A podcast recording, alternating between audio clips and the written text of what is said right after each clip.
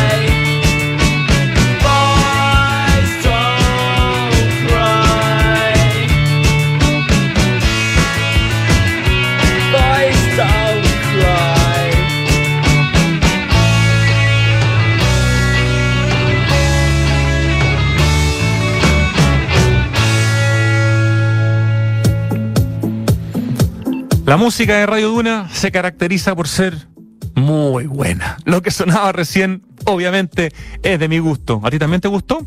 Bueno, después de la música viene la entrevista, revisando entonces las entrevistas más interesantes a nuestro juicio del año pasado, incluyendo enero 2023. Esta, como les decía, es de principios de mayo, es con Cristian Berríos, autor de un gran libro sobre Emilio Duarte y todo el trabajo que hizo para el campus de la Universidad de Concepción, para la ciudad universitaria de Concepción. Vamos con esa entrevista. Hola Rodrigo, bueno, muchas gracias por la invitación y, y bueno, sí, fue fruto de una tesis doctoral y bueno, contento de, que lo valores también. Oh, se notan los años de trabajo que hay detrás de este libro. Te voy a presentar brevemente. Cristian Berríos, eh, voy a decir su edad porque es más joven que yo, nació el año 73 eh, en Rancagua pero vive en Concepción. Cuando la gente es mayor que yo tengo que pedir permiso, cuando son más jóvenes me atrevo. Eh, el año 2001 te, te, titulas como arquitecto por la Universidad del Bio, con distinción máxima y con el premio al mejor proyecto de título de tu generación, que es una biblioteca pública para Concepción. Me imagino que queda en, en proyecto, ¿no? Sí, claro, sí. Ojalá algún día, ¿Algún pueda realizar. ya, el año 2012 eh, te titulas como doctor en proyectos arquitectónicos por la Escuela Técnica Superior de Arquitectura en Barcelona, eh, de la Universidad Politécnica de Cataluña, con esta tesis doctoral, ¿qué es este libro? Emilio Duarte, Elaboración de un espacio urbano moderno, calificado con sobresaliente cum laude. Desde el año 2004 eh, eres profesor de proyectos en pre y posgrado en la Escuela de Arquitectura de la Universidad del Biobío y desde el año 2022 asumes la dirección del Departamento de Teoría y Diseño de la Arquitectura. Sí, hace muy poco. Hace poquitito, exactamente. Felicitaciones. Muchas gracias. Y desde el año 2007 que tienes en Concepción tu oficina de arquitectura Cristian Berríos Arquitectos Asociados como soporte de la práctica profesional en permanente diálogo con la reflexión académica. A ver, eh, para poder hacer una, una tesis doctoral que implica una cantidad de tiempo importante, yo tengo la impresión que uno tiene que tener cierto nivel de, de, de, obsesión y, de interés profundos por un tema. ¿Desde cuándo? Eh, porque no tengo claro desde cuándo vives en Concepción. ¿Desde cuándo viene este vínculo con Primero con el campus de la Universidad de Concepción, eh, segundo, bueno, con Emilio Duarte como responsable de ese campus y de muchos de sus edificios. ¿Cuándo nace como, como este, este interés profundo que te lleva a desarrollar tu tesis, Cristian, en este arquitecto y en este espacio un libro de una cantidad importante de páginas y uno de los pocos que hay, porque el otro gran libro, que es muy anterior, es el que tengo acá, lo traje también para estar muy inspirado hoy día en Emilio Duarte, es el que escribe Alberto Montalegre Klener para ediciones ARQ, eh, ah, pero hace un buen rato, que se llama Emilio Duarte Arquitecto, donde el campus de la Universidad de Concepción tiene unas poquitas páginas, porque es un libro como de toda su obra. Sí, es monográfico. Exacto. Sí, sí. Bueno, primero yo llego a Concepción el año 87 y curiosamente, bueno, venía de Rancagua, tuve un pequeño lapso de Temuco, o sea, viví un año en Temuco y, y cuando llegué a esta ciudad eh, conocí casi Concepción desde la Universidad de Concepción y entré por la diagonal y quedé muy asombrado, pero yo tenía 13 años. Pero me llamó la atención mucho el, yo creo que no lo, no lo valoré como arquitecto, sino que me impresionó mucho el paisaje nuevo que había conocido. Lo, valoraste como proyecto de ciudadano que eras en tu adolescencia, en el fondo, ¿no? Claro, como, como un lugar, como una sensación que nunca había tenido antes eh, en otro lugar, digamos. Pero la verdad es que no, no sé si de ahí nace la inquietud. Y después, eh, como ciudadano normal que salía a caminar por la ciudad los fines de semana, el campus siempre me pareció un lugar muy muy a escala humana, ¿te fijas? dejar el auto afuera, andar en bicicleta, para qué sé yo. Y pero después ya entro a estudiar en la universidad, la verdad es que en esa época lo moderno estaba un poco archivado y habían otras las conversaciones eh, eran de otra manera. Sí, en los 90 estábamos muy metidos en la posmodernidad de alguna manera, con algunos efectos devastadores en la ciudad. Así es, y, y, cuando hago el proyecto de título y me interesó hacer la biblioteca para Concepción, eh, empecé a estudiar referente y, dije, bueno, voy a estudiar el referente el, la biblioteca del campus, digamos, de la Universidad de Concepción. Que es una de las joyas de arquitectónicas de Concepción y de Chile, probablemente, ¿no? A mí personalmente creo que uno de los mejores edificios de Concepción por muchos motivos. Eh, bueno, en, el libro trato de, explicar los motivos que son tanto arquitectónicos como urbanos, digamos. Eso es Emilio Duarte con, con Roberto... Con Roberto del Colea. exactamente. dos premios nacionales, ni más ni menos. Dos, dos premios nacionales. Y cuando estudié el, esa biblioteca, eh, descubrí la modulación, que no me habían hablado en la carrera, descubrí la claridad estructural, la claridad eh, de, la planta, etcétera. Y ahí yo, yo había escuchado de Emilio Duarte por la CEPAL, digamos, que era un poco su carta de presentación. Y quizás ahí se me, me, digamos, entró la curiosidad por saber qué había detrás de, digamos, de, este señor, de los planteamientos, etcétera. Y bueno, pasó el tiempo, eh, me ganó una beca, eh, fui invitado a hacer clases a esta universidad, que me apoyaron y todo, y estando en Barcelona estuve en una línea, digamos, de de formación que volvían a mirar la arquitectura moderna como, como un material de proyecto activo y estando allá me di cuenta de que, o sea, tuve la herramienta suficiente como para poder valorar y comprender lo que había sintetizado Duarte en Concepción, digamos. De ahí viajo, me gano otra beca estando allá de investigación que me financia un viaje de vuelta y, y de ahí hago un reportaje fotográfico junto al material. El año anterior había, Duarte había donado los, sus planos al, al archivo de la Católica. Entonces armó todo un, fue como muy, muy consciente una serie de hechos y de ahí ya partí, y bueno, nada, eh, empecé a dar cuenta de lo que había ahí era era un material de tesis mm, eh, eh, y un material arquitectónico urbano que había que poner en valor, digamos. Y un material, Cristian Berrío, autor de, de, su tesis, que es este libro eh, que está publicado por, por, por, LOM, esto es recién del 2018, o sea, este libro tiene, tiene recién cuatro años, cinco años, ¿no? Sí, claro. claro, yo, claro. En, mi, en mi cabeza, como lo vi tantas veces este libro en distintos lugares, pensé que era un libro que que tenía que era más antiguo, me sorprendió lo, lo, reciente que es el libro. Siempre se me aparecía, siempre estaba como a punto de comprarlo, siempre pasaba algo y yo sabía que era un libro que había que tener, pero jamás me imaginaba la, la joyita que había, digamos, dentro. Eh, y por eso cuando tú me, me, escribiste fue como, wow, o sea, sí, yo siempre quería tener ese libro y no sé por qué no lo, no lo, no lo tengo. Eh, ¿cu ¿Cuánto tiempo te, te toma el desarrollo de, este, de esta tesis, de este libro? ¿De, de cuántos años estamos hablando? Mira, eh, las tesis son, son procesos bien poco mecánicos. Son, tiene que ver con la madurez de uno, con lo que te va pasando también en términos personales, requiere mucha concentración. Pero te diría que el inicio partió en 2006, eh, quizás quizá el 2005, fin del 2005, y, y, y quizás, bueno, se cierra con la presentación de la tesis, que es en junio del 2012. Wow. Ya, eh, claro, y lo, lo, yo creo que, lo, bueno, la primera etapa fue recopilar el máximo de información gráfica, escrita.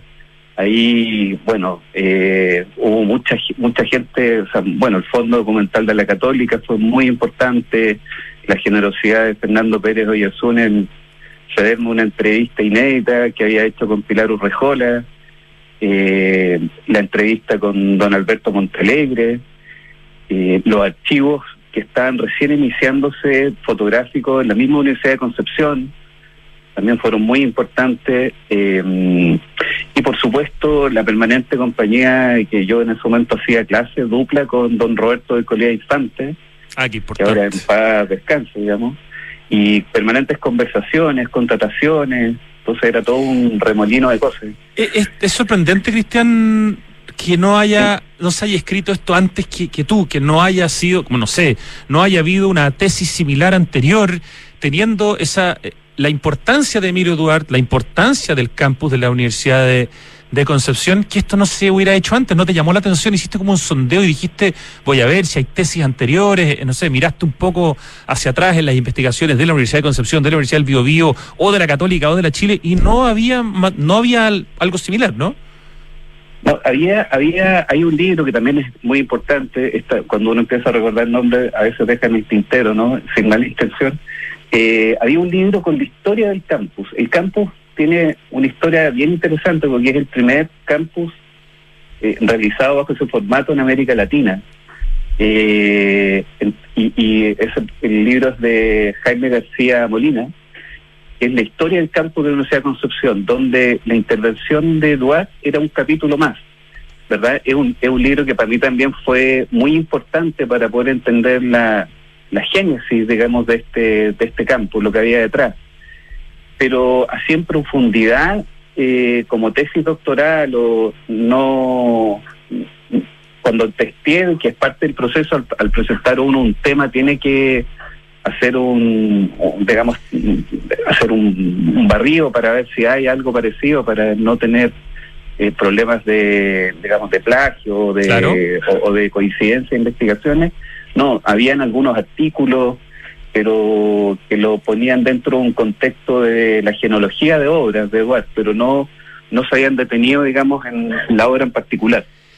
Eh, en, la primera, en la primera parte del, del, del libro, eh, tú muestras sí. un poco todo lo que fue eh, la biografía de Emilio Duarte, eh, tanto desde que llega, digamos, eh, o sea, nace en Chile, pero se va a vivir muy chiquitito a, Francia, después vuelve a Chile con su, su familia, estudia arquitectura en la Universidad Católica, de ahí se va a hacer un, un magíster a, Harvard, conoce a, tiene como director y muy cercano a Walter Gropius, eh, bueno, y, y, ahí narras también cómo trabaja después con Gropius, cómo trabaja después con, con Le Corbusier.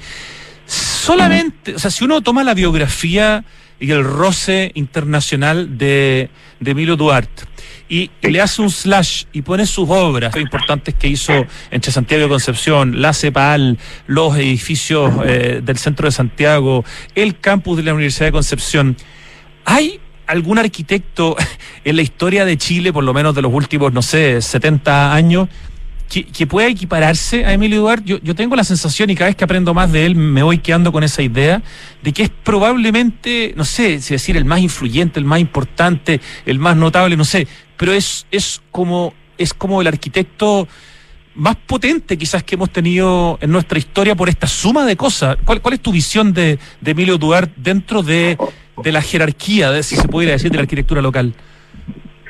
Es una pregunta difícil porque en la medida que yo investigaba, Eduard, eh, un poco ese capítulo que tú nombras, que es el primero, partió de la base de preguntarme qué cosas le suceden a, Emilio Duarte que le permite tener una aproximación eh, tan global, digamos, tan completa a la idea de lo urbano desde la arquitectura y viceversa.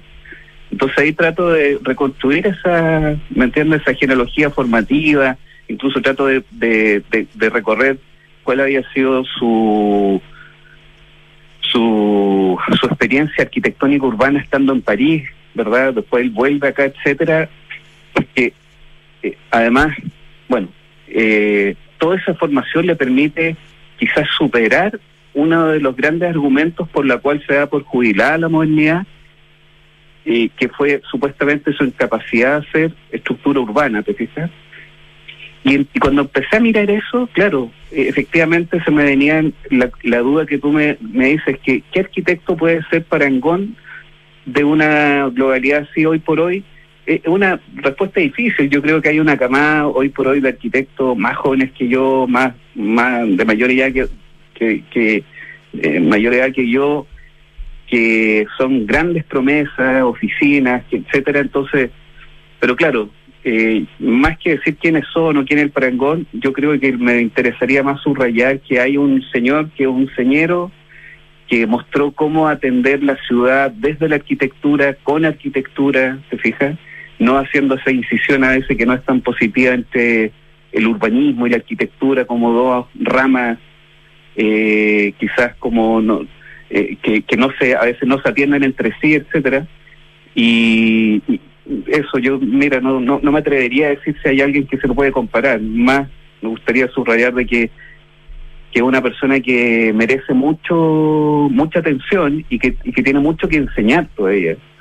Absolutamente. y si uno piensa en, otros nombres gigantes de los que ya no están, digamos, si por último, si uno hace un análisis de los que ya no están, ya piensa en Sergio Larraín García Moreno y además, bueno, fueron socios y fue el propio Sergio Larraín García Moreno, como cuentas tú en el libro, que lo va a buscar a, Harvard y le dice, cuando vuelvas a Chile seamos socios. O sea, eh, eh, se relacionó además con, con tantos arquitectos importantes como Cristian de Grote, que fue uno de sus cercanos en la CEPAL y en otros proyectos, otro premio nacional de, de arquitectura pero cosas que tú cuentas en el libro que yo por lo menos no, no, sabía, eh, eh, este del año 43 junto a IMPI, uno de los arquitectos más importantes del mundo de los últimos años, concursan eh, para este post-war housing, o sea, hacer casas post-segunda guerra mundial, y, en un concurso que es inmenso, tienen el segundo lugar. O sea, eso también es como para sumarlo al currículum, ¿no?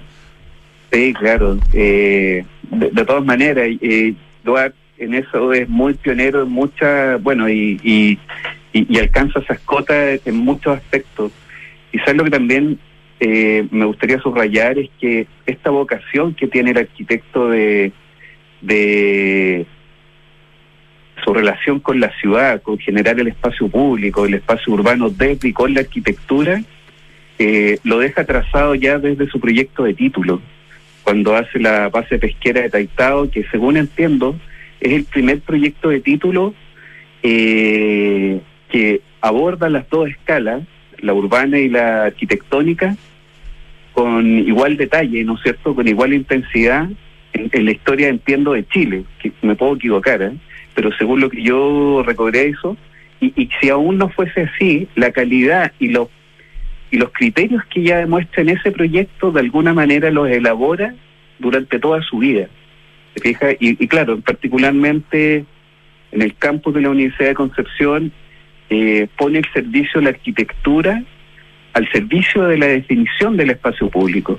¿Se fija? O sea, esa es un poco la... Yo creo que algo que quizás no ha sido... No, no, no ha sido leído de buena manera, quizás en Concepción, ah, quizás este último tiempo a lo mejor sí, que entiendan la arquitectura como un objeto ensimismado, ¿no es cierto? Y los conjuntos como la suma de estos objetos ensimismados, y, y, y no más bien como Duarte lo veía, que era eh, la idea de un conjunto global al servicio del espacio público. Hay una frase muy bonita cuando él viene a visitar por última vez el campo. Eh, lo entrevista a Jaime García Molina y recorren el campo y cuando llegan al foro de la universidad y se enfrentan al malogrado edificio de química, que era el edificio, digamos, que se quemó para el terremoto del 2010. Perdón, malogrado dos veces. Primero cuando se quema y luego cuando lo que hacen, en vez de respetar la obra, lo que se hace en el fondo eh, es malograrla nuevamente. Esto lo estoy diciendo yo, no te preocupes. No, no, no, y comparto plenamente lo que tú dices. Lamentablemente la respuesta que hay eh, eh, no, no, no, no, está a la altura. en el fondo, yo alguna vez creo que escribí un artículo en estas plataformas digitales antes de que esto, diciendo que lo que se iba a demoler ahí no, no era un edificio, sino que era uno de los límites de uno de los espacios públicos, a mi juicio, más notables de Chile. ¿Me entiendes? la gente que ha podido visitar el foro debe saber lo que estoy hablando, ¿te fijas? de una, bueno, eh, de, de, una cantidad de, o sea, un poder de convocatoria, de eh, un espacio ciudadano, te fijas, de mucha calidad. Eh, es lo que me, Sí, perdón, sí. Sí, y cuando él se enfrenta a este edificio, que mucha gente no lo entendía, porque él veía que era una estructura portante a la vista, muy metálico, muy industrial, eh, quizás un poco por este barniz de la posmodernidad, poniendo el foco no en el, digamos, no, no en el objeto, sino que más bien en, un relato del objeto, eh, le dice a Jaime, mira, lo que yo quería conseguir no eran edificios con carácter, sino que un conjunto con carácter. O sea, esa frase cuando Jaime me la comenta, claro, para mí eran como pequeños epifanías, te fijas, porque me, me cerraban, eh, me, iban cerrando como las cosas que iba incluyendo. Y por supuesto para mí era como un, una vitamina de seguir en, profundizando esto, atando cabos, porque es una, una manera de enfrentar el tema de manera muy... ¿Me, entiendes? Como poner la arquitectura al servicio eh, de un bien eh, mayor. Es que es tan así que, que, en tu libro uno aprende que, que bueno, que mm. eh, Emilio Duarte, que todo esto vive entre 1917 y 2006, eh, llegas, eh, es citado, ¿cierto?, a presentar un, proyecto de, plan urbano, de master plan, y, y, en esas conversaciones y en esas presentaciones, cuando les dice, no usemos hormigón, no usemos esto, usemos acero porque es más liviano, ahí en el fondo viene la pata que le dicen, oiga, pero usted, ¿por qué no nos propone también los edificios? O sea, él llega por el master plan y termina haciendo una cantidad importantísima. Y de, y de ahí, y de, ahí gira, ahí hace un nuevo plan. Eh, eh, en ese momento, Duarte eh, se enfrenta a la doble posibilidad de pensar la arquitectura desde el urbanismo y, y desarrollar el urbanismo con la arquitectura. entonces, ahí él entabla, o sea, fija, hay un plano muy bonito que son uno de los dos planos que están a color en el libro, creo que es la página 213, eh, que, fue uno de estos planos que encontré en el archivo, que primera vez que se o lo digitalizamos y, se publicó en esto, y bueno, en algunos congresos, etcétera, eh, donde Eduard superpone una retícula modular sobre todo el campus, sobre las preexistencias, sobre lo nuevo, de una modulación de 765 por 765 y además la altura era la mitad del módulo.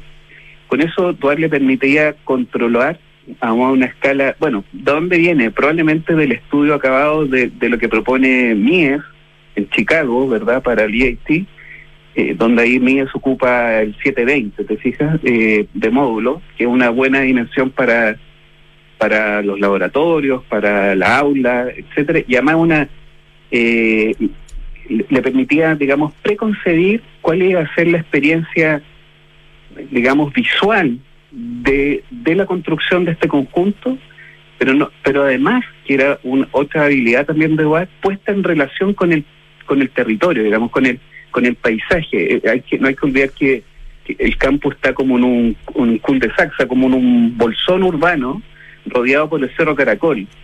Entonces de repente aparecen edificios metálicos, ¿verdad? Con una modulación donde el piso está reticulado con la misma modulación, el ancho del, del, Prado Central, ¿te fijas?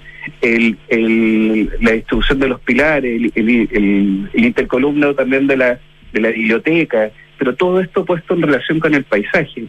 Edificios muy abstractos en complemento con lo natural. Entonces es la construcción de un paisaje, eh, de un nuevo lugar de muchísima calidad, ¿te fijas? Que lamentablemente, bueno, se ha ido deformando en el tiempo por un crecimiento obvio de las universidades, eh, pero lamentablemente quizás no ha sido leído en su justa medida. Y, esa lectura mm. eh, adolece no solo del, poco respeto a la, a la, obra de Emilio Duarte, que trabaja entre mm. el año 57 y el 67, en todo este mm. periodo, en el fondo, de proyecto y de materialización del proyecto de ciudad universitaria, sino que hay todo un periodo anterior que es tremendamente importante. O sea, tú lo cuentas, yo lo aprendí por ti. Carl Briner, probablemente el urbanista, no sé, quizás más influyente que, ha recibido Chile desde afuera y que le ganó de alguna manera el gallito a, Le Corbusier eh, en términos de, planificar por lo menos parte de Santiago, es el que hace el primer master plan de la, de la Universidad de, Concepción. Eh, Oscar Prager es el encargado de, toda la parte de arquitectura, el paisaje de la Universidad de Concepción. Entonces, Emilio Duarte recibe un, una universidad, un campus que ya tiene en el fondo, no sé, 30 años de, o más de recorrido y con nombres muy importantes y de alguna manera lo respeta y obviamente también hay cosas que y, las complementa, pero él toma una tremenda historia que es la que permite decir lo que tú dijiste, ¿no? Que la Universidad de Concepción, su campus es el primero de estas características en Latinoamérica y podríamos decir que cumple el año, el próximo año podrías cumplirse de alguna manera 100 años, si uno toma, no sé, como el inicio de... No, en 1919 cumplía su centenario como universidad, no como campus. Sí, pues, por eso, pero yo digo como campus porque el 23 ah, se compran se compran los terrenos, entonces como que por ahí uno podría decir que también el próximo año se podría hacer una celebración del campus, no de la universidad. claro, del espacio urbano Exacto. que que, además complementa una ciudad hecha, bueno, una ciudad que tiene una historia igual bien interesante de contar, ¿verdad? De, de derribo y sustitución por los terremotos, etcétera, pero de una ciudad que estaba organizada a través del damero, ¿te fijas? Y entonces aparece una nueva ciudad que de, de estos edificios, bueno, como bien dijiste, organizados Mira, lo de Carmen no es el primer plan, ¿eh? hay un plan anterior, pero no, está hecho por Carlos Miranda, sí, pero, ese plan... que no tenía que no tenía formación urbana. Entonces podríamos decir que efectivamente el, eh, Brunner es el que da le da como la estructura, eh, digamos ya hay criterios urbanos en ello. Y, y, cuando descubrí eso y cómo y cómo lo atendía ahí se derriba un segundo mito. Bueno, el primero era que la modernidad es capaz de dotar de estructura urbana a, la ciudad y tomando la el, el, ser humano como unidad de medida, ¿te fijas? Eh, Pero eso también tiene que ver... Era, era parte de la hipótesis. Y la segunda hipótesis, que además es eh, la modernidad es capaz de actuar con preexistencias, en este caso lo de Brunner, ¿te fijas? No acepta una este raza con lo que hay, ¿no? Darle continuidad pero bajo nuevos criterios, ¿verdad? Que son criterios más abstractos y o modernos, ¿te fijas? Entonces, eh, pero bueno, eh, tiene que ver con eso. Entonces, claro, si tú te paseas por el campo de la universidad, es depositaria casi de un libro abierto de ejemplos de arquitectura de calidad del siglo XX, porque igual los edificios que se construyen de, la primera etapa bajo el alero de Briones, eh, hechos por San Martín, ¿no es cierto? Casi todos eh, firmados por él. son también eh, expresiones de, de, edificios, no sé, esto, Nouveau, Art Deco, qué sé yo, o, de esa época, y después ya con edificios tan abstractos como lo era el edificio de química, eh, electromecánica, que ya eh, tiene como una, ahí incorporan el hormigón con una piso ley, etcétera, y, y el eh, grandioso edificio de la biblioteca de nuestra construcción que para mí, como tú bien dijiste, un, un, edificio de, de, muchísima calidad en Concepción y que se ha mantenido bastante bien, digamos. Eh, mm. yo, creo que es interesante, estamos conversando con el arquitecto Cristian Berrío, autor de este gran libro que es su tesis de doctorado, Elaboración de un espacio urbano, Ciudad Universitaria de Concepción, pero cuyo título lleva primero la palabra Emilio Duarte, ¿no? que es el hombre que, el arquitecto inmenso chileno que hace el master plan y desarrolla una cantidad importantísima de edificios de la Universidad de Concepción entre, el año 57 y 67, que cuando el año 52 eh, después de usar la cuña de Walter Gropius, eh, Emilio Duarte logra entrar a trabajar al taller de Le Corbusier y se mete a trabajar directamente en, el proyecto de Chandigarh, digamos, de la India, trabaja en el plan piloto para Bogotá, o sea, trabaja un, par de años, no sé, con Le Corbusier en el taller ahí, pero realmente él dice, ¿no? Y lo cuentas tú en el libro, que llega con una cierta madurez que le permite no tomar todo lo Le Corbusiano a la, digamos, al pie de la letra, sino que interpretarlo y, de hecho, eh, él, no quiere hacer un Brasilia, eh, eh, o no sé, que es un proyecto que está quizás muy influido por el espíritu de la Corbusier. Él quiere, él quiere una cosa mucho más de escala humana, ¿no? Él quiere usar la, la, arquitectura moderna y la visión moderna pero, pero con la escala humana, donde no haya ni una distancia en, la, en el campus de la Universidad de Concepción que supere el kilómetro, para que en el fondo todo sea. Y, y, creo que eso tiene que ver con todo lo que chupa de afuera, pero también con toda su visión desde muy temprano de buscar la escala humana, el que bien, cuentas tú, bien impactado con ese viaje de estudios a la Expo Universal en Nueva York, donde lo que ve es justamente... Eso es súper importante. Lo que él no quiere hacer.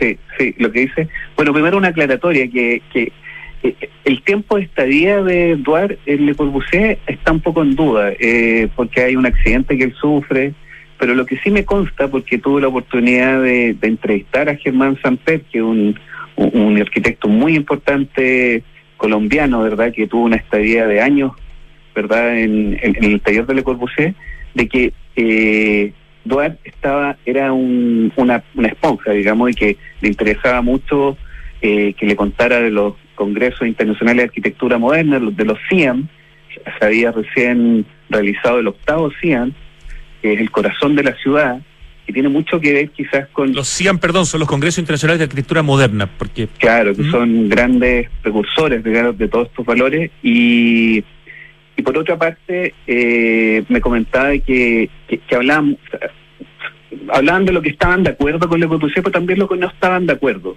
¿De acuerdo? O sea, había como una, ya una cierta postura crítica y que yo creo que a eso se refiere la entrevista eh, que está aún inédita, de que Duarte hace eh, digamos el paréntesis que dice que cuando aborda todo esto ya eh, o entra al taller de la CONCE, él siente que ya tenía una cierta madurez, entonces no se ve tan irradiado, ¿verdad?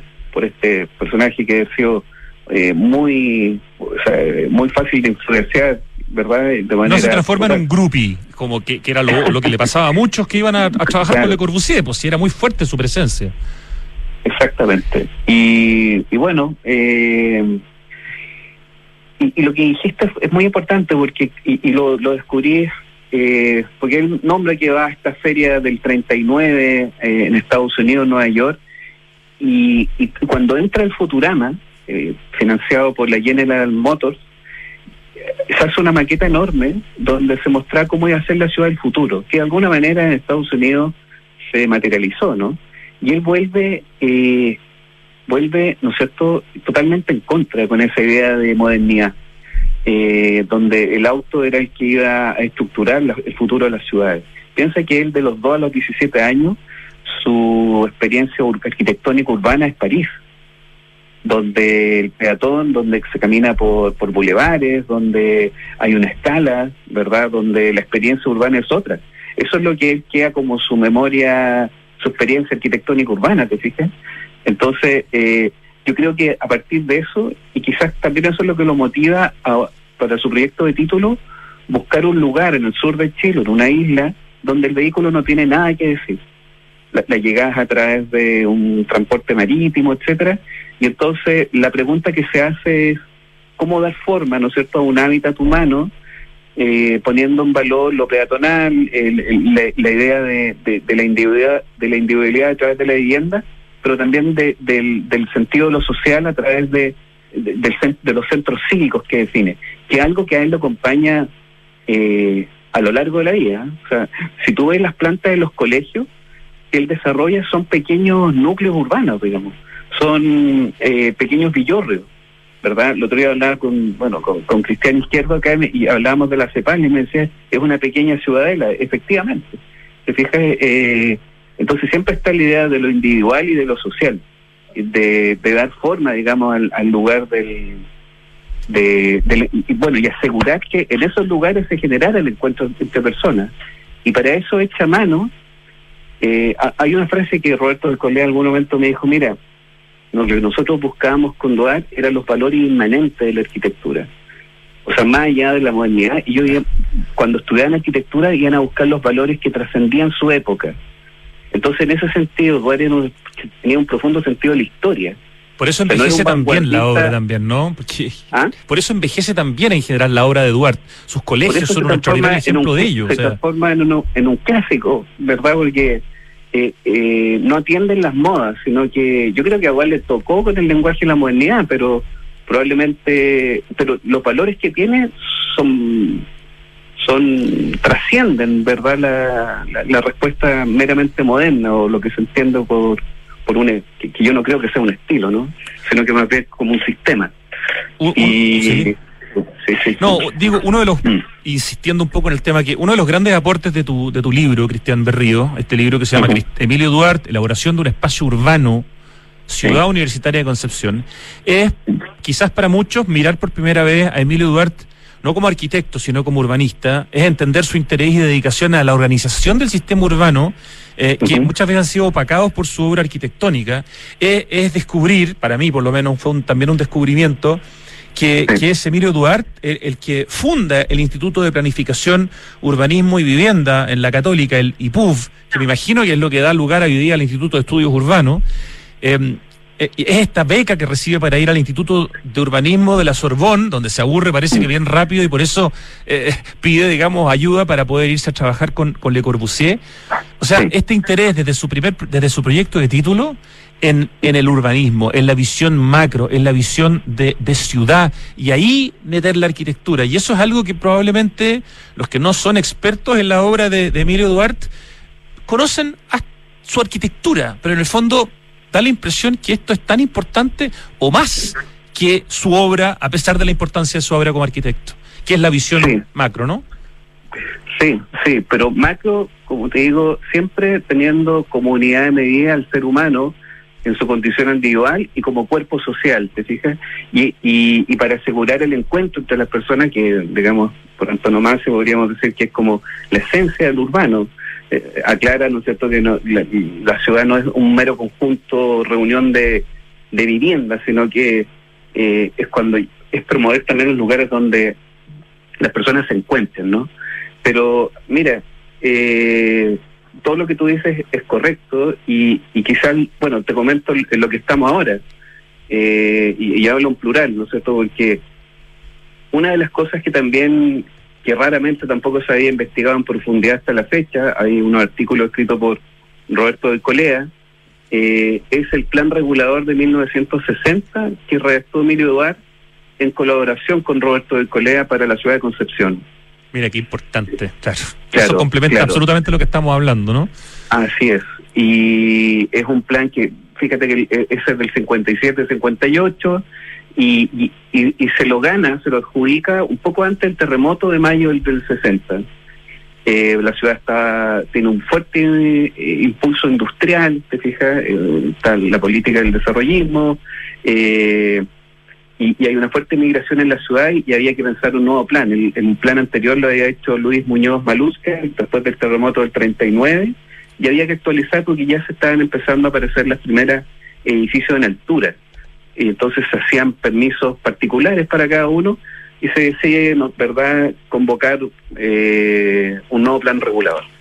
la historia es un poco más larga, ¿verdad? Pero lo que interesa es que eh, Duarte había, en el año 57, participado en el seminario del Gran Santiago, donde hace, eh, con los alumnos de la Católica, ¿verdad? Eh, alrededor de 50 láminas, donde se puede leer entre líneas, porque tampoco era una persona que escribía mucho, cuál era la teoría urbana de Duarte, o la metodología, si acaso, que no es no es súper original, o sea, perdón, no es eh, una es una síntesis de cosas que a él le parecen que están bien, ¿verdad? Buscando su inquietud, que era dar forma al espacio del ser humano, digamos, colectivamente y, y socialmente. Y, eso antecede la, lo que propone Concepción, sirve casi de matriz, ajustándolo a una ciudad de escala intermedia, y lo cual recientemente hemos podido reunir de los 36 planos originales, 34, en una conversación con una persona que aprovecho de darte su saludo, que es Sergio Eresville. Ah, un grande. Eh, sí, Sergio, sin saber mucho, tenía eso, parte de esos planos originales archivados, que se lo había pasado Roberto de Colea cuando él llega a Concepción en los años 90, y yo ahí un poco insistiéndole, eh, bueno, porque alguna vez don Roberto me contó esto, pero él no se había dado cuenta. Bueno, hace poco abre los rollos y efectivamente tenía. Así que hemos como logrado reconstruir el puzzle. ¿Qué, qué, perdona, ¿qué pasa con ese plan regulador del año 60? Como viene el terremoto justo después, ese plan queda en el fondo como un recuerdo, ¿no? Se decreta oficialmente el 62, pero debido a la contingencia, eh, en ese lapso ya se empieza, para la, para la reconstrucción, se dan permiso de edificación bajo esa eh, digamos, esos criterios urbanos, arquitectónicos. Era eh, y después ya se decreta y tiene vigencia, yo te diría hasta, hasta bueno, hasta el 78, tú sabes que hay una ley ahí que deroga todos los planes reguladores de Chile y donde se establece que el suelo no es un bien escaso y que la, el mercado puede regular el crecimiento de las ciudades. Así es. ¿Se fija? Y parte de otra época.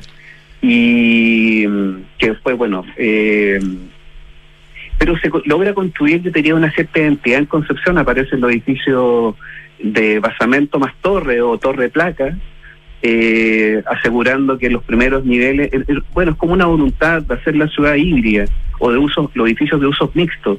Entonces que los dos primeros niveles aseguraran los servicios de la ciudad, eh, en Concepción hay una, hay una tradición de galería. Entonces había como darle continuidad al tejido urbano por intermedio de la manzana que además es muy bienvenido para el clima de, Concepción, ¿no?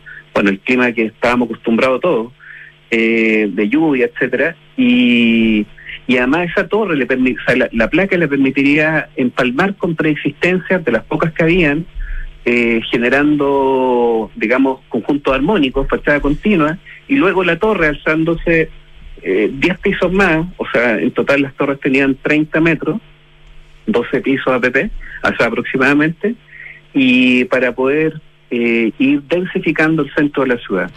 Eh, esta, estas dos tipologías ya la había ensayado en Santiago de manera muy temprana, después que aparece la Leather House en Nueva York.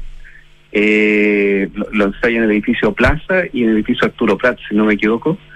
Y, ya lo, lo, empieza a promover acá como un modelo de densificación para la ciudad. Ya, o sea, ese plan regulador hecho con Roberto Goicolea, Emilio Duarte y Roberto Goicolea, del 60, en el fondo es el que dirige el crecimiento de Concepción hasta esta entrada en vigencia eh, en dictadura, digamos, en el 78, de que no hay prácticamente planificación y se puede construir donde uno quiera. O sea, son prácticamente dos décadas de desarrollo de Concepción lideradas por este plan regulador. Así es, y que, y que de alguna manera le, le dio una identidad eh, a la ciudad de Concepción, porque no, no sé si has tenido la oportunidad de visitarla, que ves que ahora está muy deteriorado, hay como un mix de, verdad, lamentablemente los, los planes que vienen descuidan mucho el tema de la morfología o la idea de conjunto armónico, eh, pero lo que hubo, eh, todavía hay vestigios, de una arquitectura, eh, una cierta identidad moderna. Además, concentró a buenos exponentes de la modernidad eh, que, que, le dieron como un sello, ¿te fijas? Entonces, bueno, eh, después lo que tú dijiste, después ya del 78 vienen, se suceden una serie de planes eh, y que bueno, han estado, han sido parte de la polémica local penquista, ¿no es cierto? El tema de la altura de los edificios, etcétera. A mi juicio, 30 metros de altura, 12 pisos, para Concepción es bastante... Mira, ¿sabes cómo lo define, Eduard? Con dos estudios paralelos. Eh, a un biólogo francés, eh, porque había una tasa importante de tuberculosis en esa época en la ciudad, y también hace 30 sondajes de 30 metros en distintos puntos de la ciudad para poder tener un mapa telúrico o del comportar más bien comportamiento de mecánica del suelo. Y en base a eso, eh, eh, por un lado, le dice, bueno, el, biólogo le dice que es muy importante que las caras del edificio, o sea, que, el sol, te fijas, el sol como un bien eh, de, eh, que, hay que incorporar, ¿no es cierto?, en, el hábitat, y, y, que esos conos de sombra, según los dos solsticios, son admisibles, ¿te fijas? Y según la altura que él le da, porque por otro lado el, ingeniero le da el informe que, edificios con mejoramientos de suelo, hasta 12 pisos, eh, digamos, podrían comportarse bien en caso de terremoto. Entonces, te fijas que no es no, no solamente un tema de, de mm, como una intuición de algo, sino que son decisiones súper informadas para promover la densificación, eh, para promover, digamos, el, los usos mixtos, etcétera. De hecho, el, cuando él pone estos planos y de, la ciudad misma, ¿verdad? Eh, los edificios que él asigna como habitación, el sentido que están con el sol, el damero de Concepción está girado algo así como 27 grados respecto al sol, al norte magnético, ¿eh? y para intentar que todas las manzanas tengan buen sol. Y mm, ponían los edificios que tienen mejor sol habitación y en los edificios que tenían no tan buen sol oficina. Qué notable. eso sí que eso sí que es planificación urbana. Claro. Y, quizá una, un paréntesis, ahí aparece por primera vez la figura en Chile del asesor urbano, que ese, eh, eso es lo que trae a Roberto Bicolea Infante a vivir a Concepción. Él es la persona que, antes del director de obra, el proyecto era ingresado era visado por el asesor urbano, veía si el proyecto completaba la manzana, o sea, no solamente cumplía la normativa eh, urbanística, sino que además qué, qué voluntad tenía de conjunto armónico. Y, y ese asesor urbano tenía la potestad de sugerir, o decir, oye, revisa ese encuentro con el edificio al lado, o, esta sombra, etcétera. O sea, hay siempre una idea de, bien común, ¿te fijas? Sí, parece como que eh, estuvieras hablando de otro planeta, ¿eh? Claro, claro. También hay utopía, se fija, hay una utopía de que había, ellos pensaban que eh, quizá influenciado por, por el Team X, etcétera, eh, de, de, de, hacer un plano social eh, arriba de la placa. O sea, traer la idea de barrio, de verdad, de, de protegido el vehículo, entonces que eh, en la placa hubiesen cafecitos, jardines infantiles, juegos para niños, y que por arriba de las placas tú fueras, tú pudieras pasar de una placa a otra a través de puentes peatonales. Entonces el vehículo estaba protegido del vehículo, ¿me entiendes? Por encima de las calles. De hecho, hay algunos edificios que tienen insinuadas las escaleras sociales o de acceso público para subir esas placas. Eh, claro. Bueno, lo que se trató de eh, hacer en la Villa Portales, por ejemplo, y finalmente eso, eso, esos espacios no terminaron no resultando con el tiempo, ¿no? Claro, en la, Torre San Borja creo que también hay un ensayo de eso. Es fruto, es fruto de una época, claro. Cristian Berríos, se me fue, se nos fue el tiempo, demasiado interesante conversar contigo, alcanzamos a esbozar un poquito de todo lo que se puede leer, eh, eh, aprender y entretenerse, digamos, eh, aprendiendo con tu notable tesis doctoral, con este libro, Emilio Duarte, Elaboración de un Espacio Urbano, Ciudad Universitaria de Concepción. Este libro, en general, uno lo debiera poder encontrar en, librerías, en, no sé, en, los, en las grandes ciudades de Chile, por lo menos, ¿no?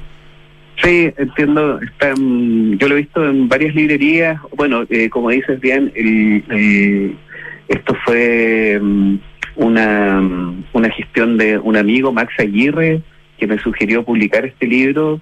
Eh, ahí me acogió este Lavets, es que perdonen si no me acuerdo muy bien del apellido, que es la diseña, ella es, bueno, parte de la edición Slom y que acogió el libro y a, pesar de que le cambiaba el formato a la colección, ¿verdad? Pero entendió que el... Se adaptaron.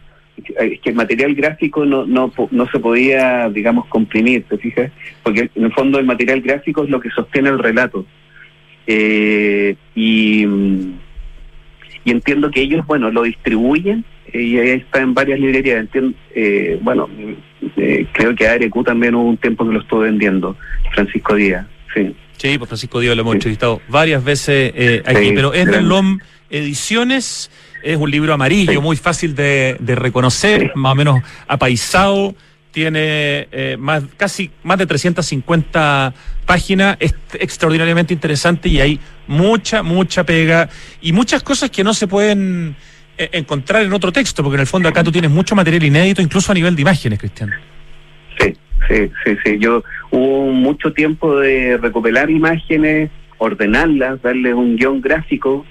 Y bueno, realmente yo lo primero que hice fue un guion gráfico, como que hice una tesis gráfica primero y después empecé a escribir y, lo que está escrito está apoyado en la imagen que le que le sucede o que le antecede, ¿te fijas? Entonces, eh, uno no está formado para escribir. Y, esa visualidad del, del, relato gráfico, hay, hay, hay imágenes que yo también a veces las repito porque las retoco, subrayo algo que me interesaba decir, por eso a veces se repiten un par de imágenes eh, me ayudó de alguna manera a construir el relato y, poner, digamos, el énfasis en, sobre todo en decisiones proyectuales. El, capítulo, el cuarto capítulo está desglosado en, materiales de proyecto que a mi juicio son muy vigentes. O sea, el libro, aparte de ser una valoración patrimonial de la obra, lo que intenta hacer también es, es como eh, develar, digamos, la esta calidad proyectual de Boaz. Y, cuando ya tú te das cuenta de eso, eh, te, te, permite transformar esa información en material de proyecto. ¿Tú sigues investigando de alguna manera? Bueno, me contabas el tema del, del plan regulador de, del año 60 de, de Emilio Duarte con Roberto Guicolea, pero en el fondo, ¿sigues investigando a Duarte, eventualmente viendo la posibilidad de encontrar nuevas documentaciones, nuevas imágenes, eh, meterte en algunos otros proyectos que haya hecho? Como que ese bichito sigue estando en alguna parte de tu cabeza y de tu dedicación? Sí, no, no lo he abandonado nunca, porque como es algo, es, es un material tan abordado, ¿te fijas? Eh, o un arquitecto que ha sido... Bueno, mira, te comento, eh, ahí está Evelyn Maynard, que es la esposa de Alfredo Yat. Ah, eh, ¿yeah? Sí, sí, Evelyn está haciendo una investigación, hemos estado en contacto, etcétera, la está haciendo en Nueva York.